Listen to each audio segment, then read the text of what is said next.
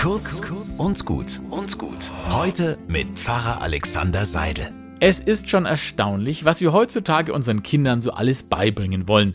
Möglichst viele Kompetenzen sollen sie erwerben, Sprachen lernen, Wissen sammeln. So als wären sie ein leeres Gefäß, das wir als Erwachsene füllen müssten mit dem, was wir wichtig finden, was die Wirtschaft braucht oder die moderne Welt erfordert.